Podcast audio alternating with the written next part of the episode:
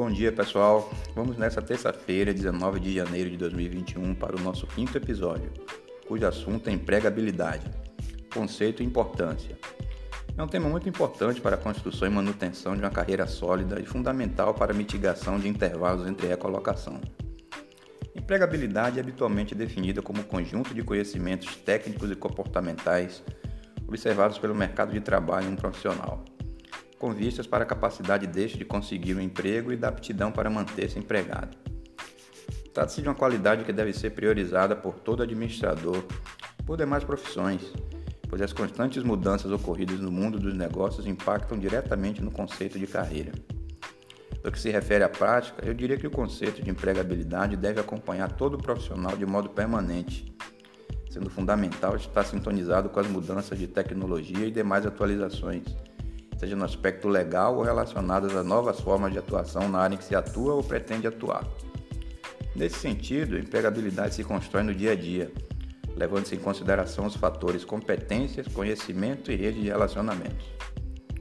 Por competências, destacam-se, entre outras, a proatividade, a ética e a automotivação, ou seja, traços pessoais que são notados e comparados pela rede de relacionamentos profissionais um indivíduo.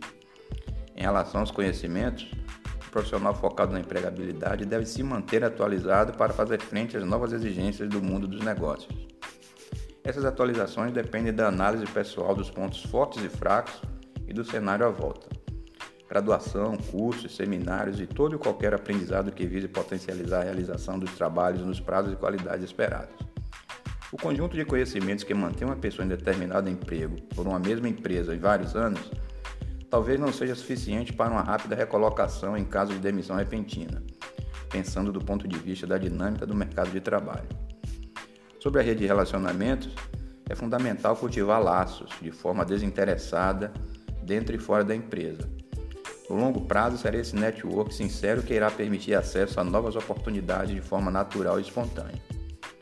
E por que a empregabilidade se constrói no dia a dia? Primeiro, porque não se trata de um produto ou serviço que se adquire e pode ser usado a qualquer tempo. A construção é lenta e é por isso que muitas pessoas não valorizam os aspectos positivos por tanto tempo. E também porque todos os dias temos novas oportunidades de melhorarmos a nossa empregabilidade. Aprender novas formas de realizar o nosso trabalho nos dá um ganho de tempo extra para aprimorarmos novas habilidades. Considero esse aspecto um dos mais importantes, pois quando estamos empregados ficamos expostos a novas e atualizações cotidianas.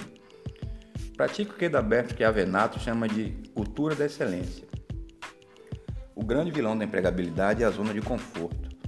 Ficar preso a uma suposta estabilidade mina as possibilidades de se construir um portfólio de carreira. Tudo se transforma com muita velocidade e, como consequência, hoje em dia é cada vez mais raro um profissional continuar trabalhando na mesma empresa por longos anos, principalmente na mesma função. Mantenha o seu currículo sempre impecável e atualizado. Faça um mapeamento da sua rede de contatos e trabalhe sempre com foco no que chamamos de olhar para fora, observando constantemente quais são as tendências e aspirações do mercado de trabalho. Não deixe para fazer o seu marketing pessoal somente quando se encontrar desempregado em busca de recolocação. Construa sua imagem diariamente com ações de comportamento e competência. Você será admirado por pessoas e pelo mercado e tenha certeza de um detalhe: se você não fizer, o seu concorrente o fará. Chegamos ao final de mais um episódio, pessoal, e aproveitando uma citação feita, eu gostaria de indicar a leitura do livro Cartas a um Jovem Administrador, do nosso guru brasileiro Dalberto Chiavenato, editora Elsevier 2006. É um livro relativamente curto, de 137 páginas, e que traz reflexões sobre a arte de administrar e gerir. É ideal para quem está iniciando ou pensando em cursar administração mas que serve também para gestores experientes, pois é o tipo de leitura que reforça em nós alguns dos importantes pilares da nossa profissão. Fica a dica. Um bom dia e uma excelente semana a todos e até a próxima. Administração Falada, o podcast do administrador.